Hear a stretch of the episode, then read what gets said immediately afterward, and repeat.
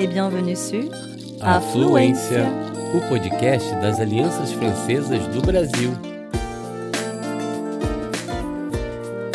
Você está ouvindo Tête Chercheuse, les femmes à l'assaut des sciences. Mentes pesquisadoras, uma ofensiva das mulheres cientistas. En français E em português. «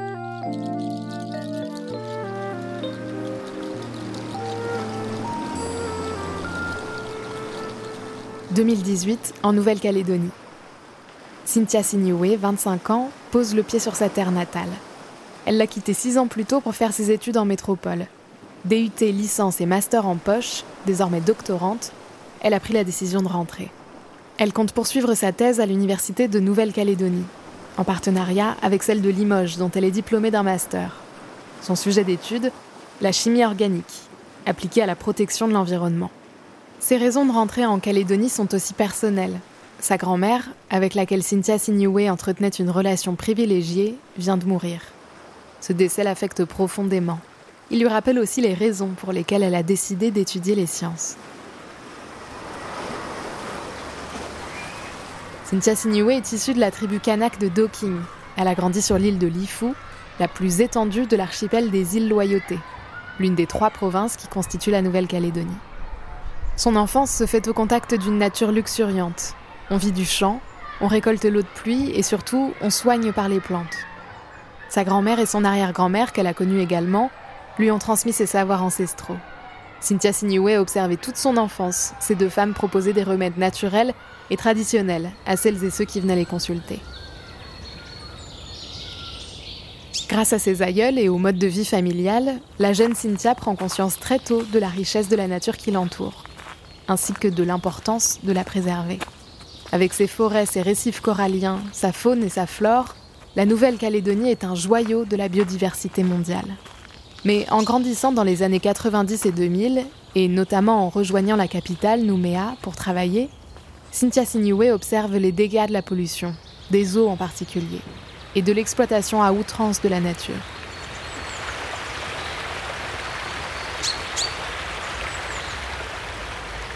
Dans les îles Loyauté, où elle grandit, les pluies ne sont pas rares.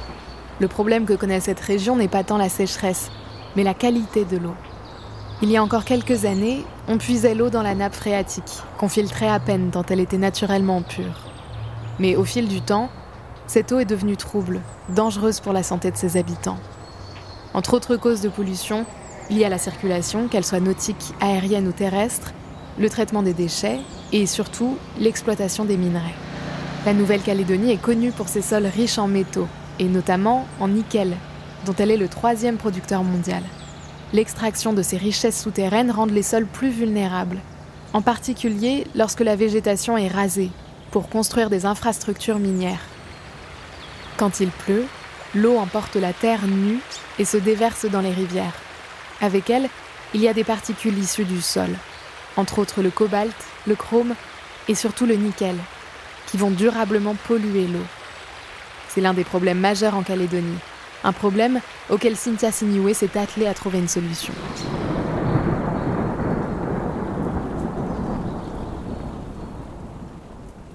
Dès l'enfance, la jeune chercheuse s'est intéressée aux sciences. À la sortie du lycée, elle s'engage dans la voie technique et entame un DUT de chimie pour lequel elle quitte son île direction la métropole, et plus précisément Rouen, en Normandie. Deux ans plus tard, elle décide de s'orienter vers la recherche et s'engage dans une licence de chimie à l'université de Limoges, puis dans un master en chimie organique. Elle se spécialise dans la protection de l'environnement. Pour l'étudiante, le choix d'une carrière scientifique s'est fait avant tout par amour pour le territoire calédonien. Et en ce sens, son rattachement à l'université de Limoges n'est pas anodin. Depuis les années 70, l'établissement concentre non seulement sa recherche sur le traitement de l'eau, mais aussi plus récemment sur la valorisation des déchets organiques. Cynthia Signoé connaît le problème des eaux polluées en Calédonie. Elle sait aussi que l'industrie du bois y est extrêmement développée. La sylviculture, et notamment la culture des pins, est considérée comme une alternative à celle du nickel, et ne cesse de grandir sur le territoire calédonien. Mais si 60% du bois récolté sert à construire structures, ossatures et charpentes destinées aux bâtiments, 40% de la matière est considérée comme déchet brûlés ou bien tout simplement rejetés dans la nature. Ces déchets, ce sont les sciures, les écorces et les nœuds de bois.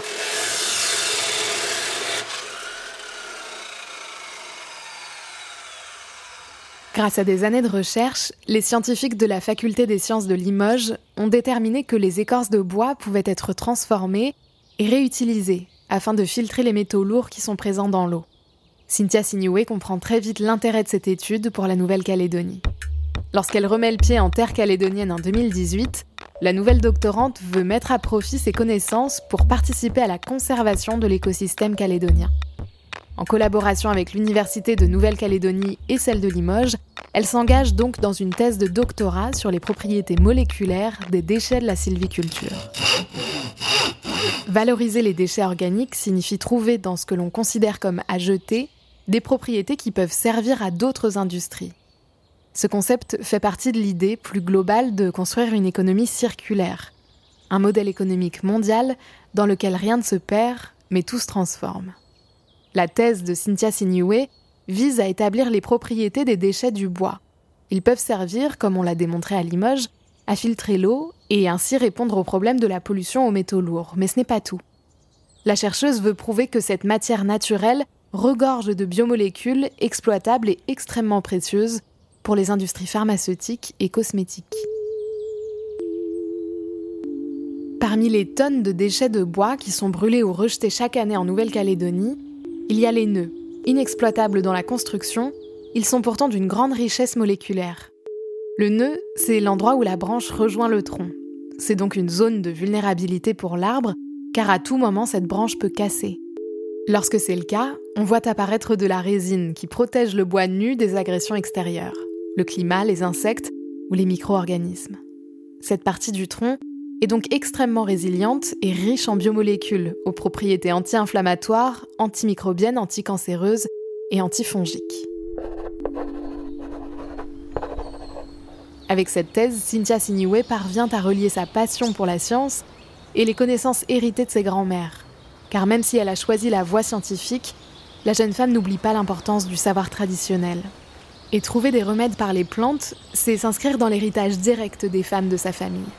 Les savoirs de la médecine traditionnelle kanak, toujours très présente sur le territoire calédonien, font aujourd'hui l'objet de nombreuses recherches ethnologiques et ethnobotaniques. Ils témoignent d'une compréhension du monde et des mots humains différente de ceux de la vision occidentale. C'est aussi tout un rapport à la nature qui y est décrit. Chaque plante est connue, étudiée, testée, proposée en sirop, en cataplasme, en bain ou encore en inhalation. On sait lesquelles soignent les maux digestifs, les rages de dents, les douleurs musculaires, les brûlures, lesquelles ont des propriétés antimicrobiennes, sédatives ou encore abortives. Toutes ces connaissances sont transmises de génération en génération et souvent de femmes en femmes.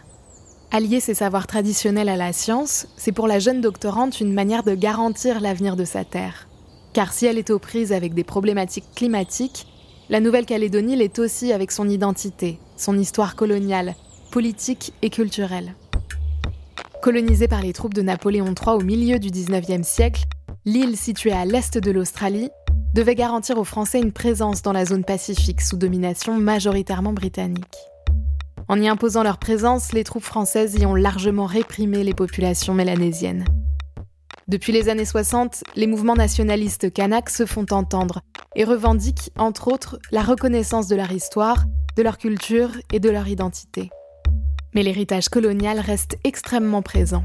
Il se ressent notamment dans l'accès à l'éducation, puisqu'en 2014, seuls 5% des Kanaks avaient obtenu un diplôme de l'enseignement supérieur, contre 28% chez les non-Kanaks. Cynthia Signoué a bien conscience qu'elle est un modèle, l'un de ceux dont elle a manqué dans l'enfance lorsqu'elle a commencé à s'intéresser à la biologie, puis à la chimie, celle d'une femme, issue d'une tribu mélanésienne, diplômée en sciences et de retour en Nouvelle-Calédonie pour travailler en faveur de l'avenir de sa terre. Trop souvent, regrette-t-elle, les femmes mélanésiennes sont réduites au foyer et aux enfants, et ne poursuivent pas d'études, car elles n'y sont pas encouragées. En 2020, Cynthia Signoué voit ses recherches récompensées du prix L'Oréal UNESCO pour les femmes et la science. Elle fait partie de 35 lauréates, choisies à partir de 700 candidatures. Ce prix lui apporte non seulement un soutien financier, mais aussi une mise en lumière de son travail. À 28 ans, la chercheuse s'apprête à terminer son doctorat et se prépare à un choix difficile. Elle sait qu'en Nouvelle-Calédonie, les opportunités de recherche manquent encore. Peut-être devra-t-elle à nouveau quitter le territoire qui lui tient tant à cœur pour poursuivre sa carrière. Cynthia Siniwe espère pourtant trouver un compromis et s'autorise à s'imaginer une vie idéale sur la terre calédonienne. Une vie au contact de la nature, auprès de celles et ceux qui lui sont chers. Elle entrevoit un lieu de vie écologique, avec un jardin où cultiver les plantes médicinales dont ses grands-mères lui ont livré les secrets. Et surtout, un poste à l'université locale, qui lui permettrait de mettre son parcours et ses connaissances au service de la Nouvelle-Calédonie.